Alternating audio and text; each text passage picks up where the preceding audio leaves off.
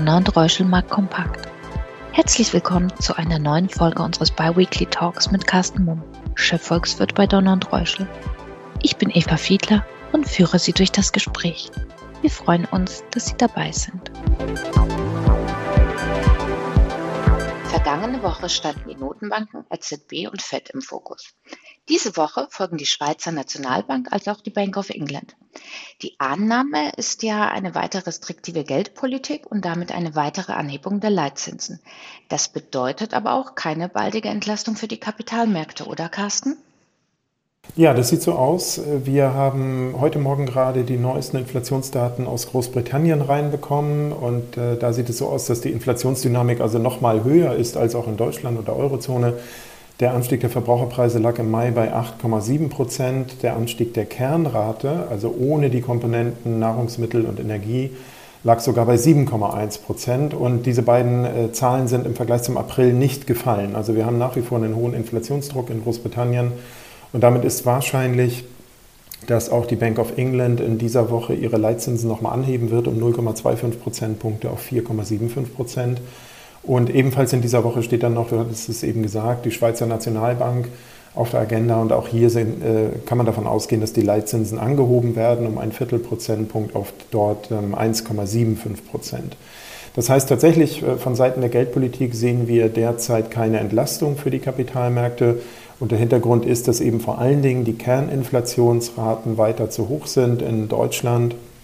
Und in der Eurozone lagen diese zuletzt bei 5,3 Prozent und sind eben nur ganz, ganz marginal gefallen. Und das unterstreicht, dass die Inflation, die wir zurzeit haben, die uns zurzeit beschäftigt, eben nicht mehr nur Nahrungsmittel oder Energiepreise sind. Im Gegenteil, die fallen ja sogar seit einigen Monaten, sondern wir haben diesen Preissteigerungsdruck in sämtlichen Waren und Dienstleistungskomponenten. Und das ist eben auch das, was die EZB weiterhin besorgt und ähm, oder besorgt macht. Und die EZB hat vor dem Hintergrund auch ihre eigenen Inflationsprojektionen, also das, was die Notenbank selber an künftigen Inflationsraten erwartet, äh, gerade bei ihrer letzten Ratssitzung angehoben. Und mittlerweile oder jetzt ist es so, dass die EZB eben für 2024 3,0 Prozent Inflation im Jahresmittel erwartet und erst für 2025 2,2 Prozent. Und das würde dann so langsam erst in die Zielrichtung von 2 Prozent Inflation gehen. Und das heißt auch, wenn wir das auf die Eurozone übertragen oder beziehen, dass äh, Zinssenkungen aktuell überhaupt gar kein Thema sind.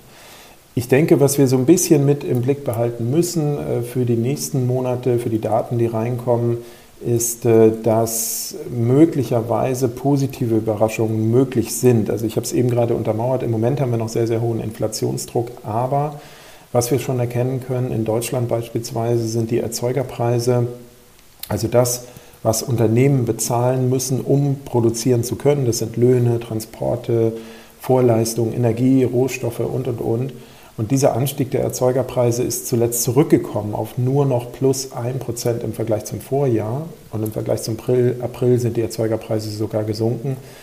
Und das könnte darauf hindeuten, dass, ähm, ja, ich sag mal, trotz großer Sorgen um die Inflation zurzeit die äh, Inflationsraten in den kommenden Monaten doch stärker fallen könnten, als wir das heute erwarten. Und die Notenbanken sagen ja weiterhin, sie fahren datenabhängig, also machen ihre geldpolitische Ausrichtung von den jeweils reinlaufenden Daten abhängig.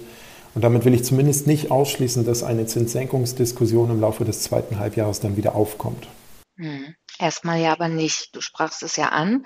Ähm, da die Zinsen nun länger auf hohen Niveaus verharren, korrigieren immer mehr Volkswirte ihre Wachstumserwartungen nach unten. Wie ist deine Prognose für Deutschland? Ja, die Prognose für Deutschland ist fürs laufende Jahr sehr, sehr schwach. Ähm, jetzt äh, vor einigen Tagen sind gerade aktuelle Prognosen gekommen von der Bundesbank und vom Institut für Weltwirtschaft in Kiel, die beide für dieses Jahr ein Minus, also auch Gesamtwirtschaft oder für das Gesamtjahr betrachtet, in Höhe von 0,3 Prozent erwarten. Also wir können davon ausgehen, dass die deutsche Volkswirtschaft in diesem Jahr also allerhöchstens ein Nullwachstum zu verzeichnen haben wird, wahrscheinlich aber leicht negativ sogar. Für das nächste Jahr sind die Prognosen dann wieder etwas optimistischer. Die Bundesbank beispielsweise erwartet 1,2 Prozent Wirtschaftswachstum für 2024. Das Institut für Weltwirtschaft 1,8 Prozent äh, Wachstum. Und daran kann man erkennen, dass nach wie vor auch volkswirtschaftliche Prognosen mit sehr, sehr hohen Unsicherheiten behaftet sind. Also 1,2 und 1,8 Prozent Wachstum fürs nächste Jahr, das ist schon deutliche, ein deutlicher Unterschied. Für die Eurozone werden in diesem Jahr 0,6 Prozent Wachstum erwartet, ähm, immerhin positiv, aber insgesamt gesamtwirtschaftlich betrachtet auch relativ schwach. Und du hast es eben richtigerweise gesagt, ein ganz entscheidender Faktor ist natürlich die Frage, wie lange bleiben die Zinsen hoch? Diese Frage ist viel wichtiger als zurzeit die Frage, ob jetzt noch ein oder zwei oder drei Zinsanhebungen kommen. Denn äh, die Frage der Länge der Zinshochphase ist eben relevant für die langsam und sukzessive steigenden Refinanzierungskosten. Und das sowohl für Unternehmen als auch für Private, die vielleicht Hypothekenfinanzierungen refinanzieren müssen, als auch für Staaten, äh, die eben ganz langsam erst die ähm, im letzten Jahr rasant gestiegenen Zinsen zu spüren bekommen, nämlich dann, wenn eben alte Finanzierungen auslaufen und neue zu höheren Finanzierungskosten dann eingegangen werden müssen. Insgesamt äh, kann man äh, sagen, global betrachtet, dass wir in diesem Jahr eine sehr schwache Wachstumsdynamik vor allen Dingen bei den Industriestaaten haben, während äh, Schwellenländer, insbesondere in Südostasien, allen voran Indien und China, in diesem und im nächsten Jahr das Wachstum vorantreiben. Mhm. Aktuell im Fokus sind ja auch die klassischen Konjunkturfrühindikatoren, vor allem die Einkaufsmanager-Indizes. Was zeigen diese auf und worauf müssen Anleger achten? Ja, das ist tatsächlich, äh, das sind die, äh, die Einkaufsmanager-Indizes gehören zu den spannendsten, auch volkswirtschaftlichen Frühindikatoren. Da ähm, möchte ich mal so ein bisschen Werbung äh, machen, sich hier damit zu beschäftigen. Also zunächst einmal ähm, ist die Kernaussage dieser Einkaufsmanager-Indizes oder die Frage ist, ähm, fallen diese Einkaufsmanager-Indizes ober- oder unterhalb der Marke von 50 Punkten aus? Äh, wenn sie oberhalb der 50-Punkte-Marke liegen, dann heißt das, dass in diesem Segment, beispielsweise verarbeitendes Gewerbe oder Dienstleistungen, äh, da werden die Umfragen unter Unternehmen getrennt erhoben. Bei Werten von über 50 Punkten heißt es also, die Produktion in diesem Segment wird in den nächsten Monaten ausgeweitet. Bei Werten unter 50 heißt es eben, die Produktion wird gedrosselt oder reduziert. Zurzeit haben wir ein geteiltes Bild. Ähm, global stecken wir in einer Industrierezession. Das heißt, die Einkaufsmanager-Indizes, die eben von SP Global global, also für verschiedene Regionen und für verschiedene Branchen erhoben werden, die sind für das verarbeitende Gewerbe deutlich unterhalb der 50er-Marke. Ähm, Industrieproduktion schrumpft also weltweit zurzeit. Die Marken oder die Daten für den Dienstleistungssektor sind global zumeist noch über 50, teilweise deutlich über 50. Also die Dienstleistungssektoren, die sind zurzeit die Bereiche, die hier das Wachstum noch aufrechterhalten. Ähm, ganz besonders interessant ähm, sind aber gar nicht so sehr oder auch sehr interessant sind eben auch die weiteren Informationen, die man hier ablesen kann. Es sind eben sehr, sehr detaillierte Umfragen unter Unternehmen, diese Einkaufsmanager-Indizes. Und äh, da wird zu verschiedensten Aspekten gefragt, zu Einkaufsverhalten, Verkaufsverhalten, Beschäftigungsplanung, wie kommen Aufträge rein, wie sieht es mit der Lagerhaltung aus, funktionieren die Lieferketten etc. pp. Und äh, unter diesem Gesichtspunkt sind jetzt bei den Daten, die am kommenden Freitag veröffentlicht werden, für Deutschland vor allen Dingen interessant die Entwicklung der Auftragseingänge im verarbeitenden äh, Gewerbe, also eben für die Industrie, weil sich nach Abarbeitung der Auftragsstaus, der Corona-bedingten Auftragsstaus aus den letzten Jahren für die deutsche Industrie immer mehr herauskristallisiert, dass Anschlussaufträge fehlen. Also jetzt müssen Anschlussaufträge reinkommen für die exportorientierte Industrie und da kann man eben in diesen Umfragen von den Einkaufsmanager-Indizes ganz gute Hinweise erhalten. Auch für die USA werden die aktuellen Einkaufsmanager-Indizes veröffentlicht und hier wiederum ist besonders wichtig, wie entwickelt sich die Beschäftigung, also planen die Unternehmen Menschen einzustellen oder möglicherweise Beschäftigte zu entlassen. Und daraus kann man dann ableiten, wie sich die Löhne entwickeln in den USA. Und das wiederum hat dann Rückwirkungen auch auf die Geldpolitik. Hm. Du hast ja China und die USA schon erwähnt, die eine wichtige Rolle für den deutschen Export ähm, spielen. Werfen wir vielleicht einen kurzen Blick auf die Geschäftserwartungen der dortigen Industrieunternehmen. Ja, grundsätzlich äh, sieht es in den USA und in China ähnlich aus wie in Deutschland. Also die Werte auf die Einkaufsmanager-Indizes bezogen für das verarbeitende Gewerbe, also für die Industrie, liegen jeweils mehr oder weniger deutlich unter der 50. Wir stecken global eben in einer Industrierezession, die Produktion schrumpft. Und das heißt für Deutschland eben auch, ich habe das eben schon gesagt, äh, wir warten auf neue Aufträge in Anführungsstrichen. Und diese kommen insbesondere aus EU-Staaten oder auch oder zudem auch aus den USA und aus China. Das heißt also, die Industriedynamik ähm, im Ausland, vor allen Dingen auch in den USA und in China, müsste sich beleben, damit wir in Deutschland mehr Aufträge reinbekommen. Um das mal in Zahlen auszudrücken, wie bedeutend sind eigentlich diese verschiedenen Regionen für den deutschen Export? Im April zum Beispiel wurden aus Deutschland insgesamt gut 130 Milliarden Euro Gegenwert oder waren in diesem Gegenwert 130 Milliarden Euro exportiert. Davon sind ähm, mehr als die Hälfte, 71 Milliarden Euro, in Richtung von anderen EU-Staaten gegangen. In die USA sind 13 Milliarden Euro exportiert worden, also ungefähr 10 Prozent der gesamten deutschen Exporte. Die sind aber zuletzt gesunken um knapp 5 Prozent dieses Volumen.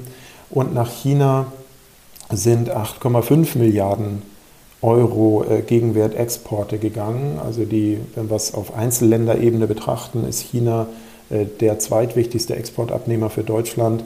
Und ähm, damit kann man eben auch erkennen, dass also wir ja, global, vor allen Dingen in den USA, in China und in der EU, eine Industriebelebung brauchen, damit die Aufträge für die deutsche Industrie kommen. Hm. Der aktuell sehr gut ausgelastete US-Arbeitsmarkt im Zuge steigender Löhne ist ja einer der wichtigsten Faktoren bei der Beurteilung des Inflationsdrucks. Gibt es noch weitere Faktoren, die als Inflationstreiber gelten? Ja, es gibt natürlich zuvorderst, das haben wir in den letzten Jahren gemerkt, äh, die direkt auf die Inflation durchwirkenden Rohstoff- und Energiepreise. Das ist das, was ja bis ähm, Mitte letzten Jahres vor allen Dingen zunächst einmal initial die Inflation angetrieben hat, nämlich die explodierenden Rohstoff- und vor allen Dingen die explodierenden Energiepreise, vor allen Dingen in der Eurozone. Und äh, hier ist es aber so, dass wir eben gerade von diesen beiden Komponenten äh, eine deutliche Entlastung sehen seit einigen Monaten. Rohstoff- und Energiepreise sinken sehr, sehr deutlich. Das können wir an der Tankstelle beispielsweise merken. Und der Hintergrund ist eben diese schwache Wachstumsdynamik, die wir schon das ganze Winterhalbjahr über hatten und die sich jetzt in den kommenden Monaten auch fortsetzt. Ein weiterer wichtiger Punkt ist aber neben den Löhnen, die potenzielle Inflationstreiber sind, wie du eben richtig gesagt hast, sind auch die Unternehmensmargen. Und die EZB zum Beispiel, die stellt das immer wieder sehr, sehr deutlich klar. Auch äh, Christine Lagarde, die EZB-Präsidentin, hat das bei ihrer letzten Pressekonferenz nochmal deutlich unterstrichen. Neben den Löhnen, die also die Inflation antreiben, geht es auch um die Gewinnmargen der Unternehmen. Und der Hintergrund liegt daran, dass die Unternehmen diese in den letzten Monaten und Jahren explodierenden Kosten, die explodierenden Erzeugerpreise, mehr oder weniger eins zu eins auf die Endverbraucher durchgereicht haben. Also die Unternehmensmargen, die, die Gewinne der Unternehmen sind gleich geblieben oder konnten sogar ausgebaut werden. Und aus EZB-Sicht ist das ein Inflationstreiber. Das heißt, mit Blick nach vorn gerichtet, wir müssen eben diese beiden Komponenten Löhne und Margen auch ganz genau beobachten. Und ähm, vor dem Hintergrund, dass wir eben jetzt eine Wachstumsschwäche haben, dass uns zurzeit gerade die Aufträge fehlen, also das Unternehmen sich künftig verstärkt und aktiv wieder um Aufträge, neue Aufträge bemühen müssen, ist die Chance in meinen Augen relativ hoch, dass die Margen auch unter Druck kommen. Das wäre kurzfristig für die Aktienmärkte vielleicht ein bisschen kritisch. Aber insgesamt würde das den Notenbanken zumindest einen Teil Erleichterung verschaffen und die Möglichkeit auf ja, baldige, kann man nicht sagen, aber im Laufe des Jahres 2024 anstehende Zinssenkungen dann erhöhen. Ja, vielen Dank, Carsten. Das war es leider schon für heute. Wir freuen uns auf die nächste Folge und hören uns am 5. Juli. Ich freue mich auf die nächste Aufnahme. Danke. Danke für Ihr Interesse. Seien Sie in zwei Wochen gerne wieder dabei. Ihr Donner und Reuschel, Markt Kompakt Team.